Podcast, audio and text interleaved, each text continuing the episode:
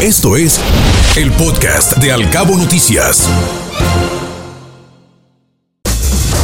Reforma. Esta mañana escribe en su columna Jaque Mate y comenta que Ricardo Monreal, el coordinador de los senadores de Morena, se había comprometido a que se elegiría cuando menos un comisionado del INAI para permitir a la institución seguir operando y a que no se cometería la salvajada de aprobar con dispensa de trámites todas las iniciativas del Ejecutivo en los últimos días del periodo ordinario de sesiones.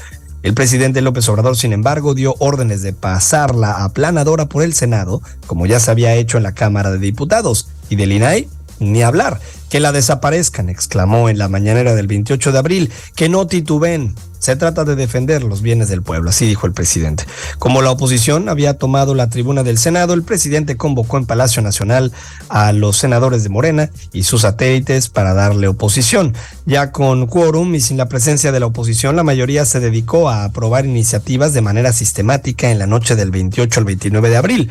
No hubo dictámenes ni discusiones. Veinte leyes fueron modificadas una verdadera aplanadora. Ni el PRI, en sus momentos de mayor autoritarismo, hizo algo así.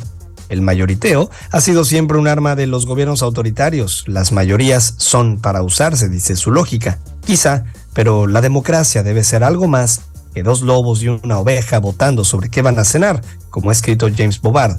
Un gobierno que no respeta los derechos individuales, que ni siquiera dialoga con la oposición, no puede considerarse democrático. Universal. Esta mañana Mario Maldonado en su columna habla acerca del presidente López Obrador que ya tiene clara su estrategia electoral hacia el 2024.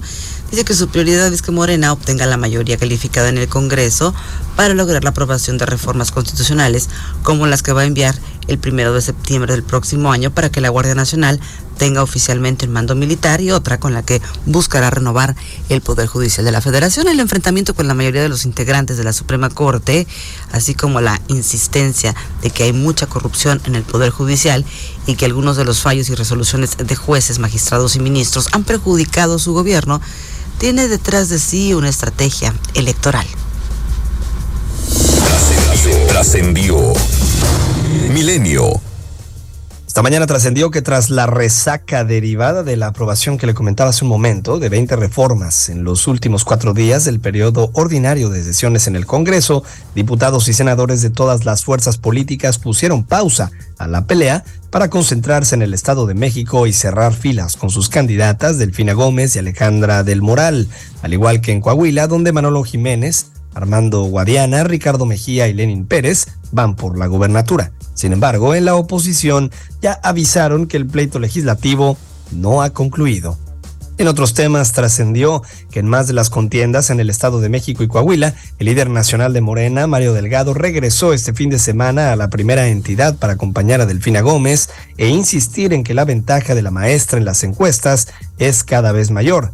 En tanto, en la segunda, donde los resultados no son tan claros para los guindas, las autoridades electorales restringirán el acceso al segundo debate que se realiza hoy, ante los gritos, abucheos y rechiflas del encuentro pasado que descontrolaron a los contendientes. Por ello, solo los equipos de campaña y medios estarán presentes. Templo Mayor. Reforma.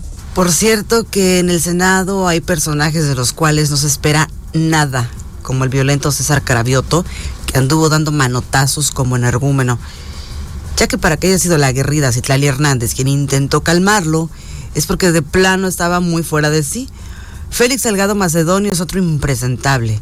Lucía Trasviña, el verde Manuel Velasco o el petista José Narro son algunos de los que nadie puede entender qué hacen ahí. Sin embargo, quien de plano se vio muy mal fue Ricardo Monreal, Bastó con que lo invitaran a la mesa de las corcholatas en Palacio Nacional para que Monreal se olvidara de su tan cacareado diálogo con la oposición, de su doctorado en Derecho y hasta de cuál es la función de un senador, por una foto muy sonriente al lado de AMLO y los otros precandidatos presidenciales, Ricardo Monreal vendió el reconocimiento que se había ganado como factor de equilibrio. Lástima. Oigan, ¿y se acuerdan de la luz del mundo?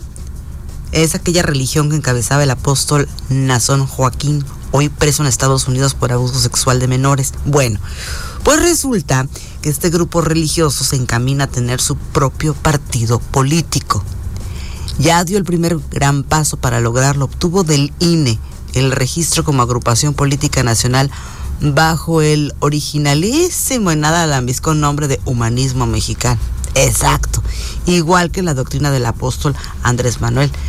Esta agrupación política nacional la encabezan tres diputados de Morena, Hamlet Almaguer, Emanuel Reyes y Fabio Castellanos, que se sienten más iluminados que un foco de 100 watts. Pablo Iriar, el financiero.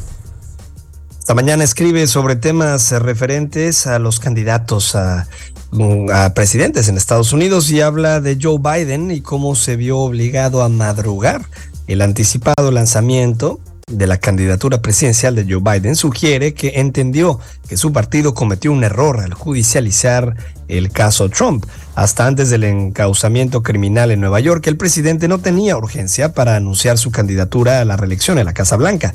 Biden podía jugar con el tiempo, sabedor de que una regla no escrita de la política estadounidense es que si el presidente anuncia que va por otro periodo, nadie en su partido le disputa la nominación. Su idea era sentarse a ver cómo se arrancaban los ojos Donald Trump y el gobernador de Florida por la candidatura del Partido Republicano, pero a raíz de la decisión de la Fiscalía Demócrata de Manhattan, la popularidad de Trump subió como espuma, recaudó decenas de millones de dólares y enterró a Ron DeSantis. Para sorpresa de muchos en México, de los dos flancos políticos, es muy probable que Biden derrote nuevamente a Trump, salvo, claro, que en el país vecino se presente una recesión económica prolongada. El Heraldo de México. Esta mañana Miguel Ruiz Cabañas menciona en su columna que todas las personas pues tenemos derecho a la privacidad, es un derecho humano fundamental, así lo reconoce el artículo 17 del Pacto Internacional de Derechos Civiles y Políticos, que señala que nadie será objeto de injerencias arbitrarias o ilegales en su vida privada, en su familia, su domicilio o su correspondencia, ni de ataques ilegales a su honra y reputación. Está clarísimo, nadie tiene derecho, y menos el gobierno, a inmiscuirse en nuestra vida privada siempre y cuando nuestras acciones no constituyan actos u omisiones que dañen los derechos de terceros. Un indicador clave de un régimen democrático es si los ciudadanos pueden acceder a la información gubernamental mediante una instancia pública y autónoma del gobierno sin acceso a la información gubernamental con procedimientos establecidos para salvaguardar la seguridad nacional. Los gobiernos pierden su orientación democrática. El acceso a la información gubernamental es esencial para hacer efectivo el derecho humano a la libertad de expresión según la Declaración Universal de Derechos Humanos aprobada en 1948 con el voto afirmativo de México. Milenio. Sin duda, una de las columnas más interesantes de esta mañana es la de Ricardo Rafael y cómo narra la muerte a cachos de nuestra Constitución. Comenta y escribe que si no le gusta que presente una iniciativa de reforma constitucional, si no le alcanzan los votos para reformar la Constitución, que los consigne en las urnas, si no los puede conseguir en las urnas, que se resigne. Cualquier otro camino conduce a la violencia. Ayer, el presidente Andrés Manuel López Obrador propuso que las funciones del Instituto Nacional de Acceso a la Información, el INAI, consignadas en la Carta Magna, se trasladen a la Auditoría Superior de la Federación. La arbitrariedad en las formas empleadas para conseguir el objetivo les sepultó varios metros bajo tierra. Esta semana nos tocó ser testigos del siguiente tramo en la jornada autoritaria del López Obradorismo. En vez de presentar una iniciativa de reforma a la Constitución, el mandatario instruyó a su coalición en la Cámara Alta para que dinamite al órgano de la Federación responsable de garantizar los derechos a la información y a la protección de datos personales. Luego, la obediencia inopinada del oficialismo en la Cámara Alta convirtió en verdugos de la Constitución a quienes debían ser sus custodios. Lo dijo ayer con todas sus letras el líder de Morena en el Senado, Ricardo Monreal, quien mencionó lo siguiente. El bloque está muy, sólido a favor del presidente. Le faltó añadir, dice Ricardo Rafael, que ante la incapacidad de celebrar una reforma a la Carta Magna, el bloque está muy sólido para arrancar las páginas de ese texto fundacional. El problema ocurre cuando las pulsiones autoritarias no encuentran resignación y entonces se acude a la rebeldía. Escuche Al Cabo Noticias de 7 a 9 de la mañana con la información más importante de los cabos, México y el mundo por Cabo Mil Radio 96.3. Siempre contigo.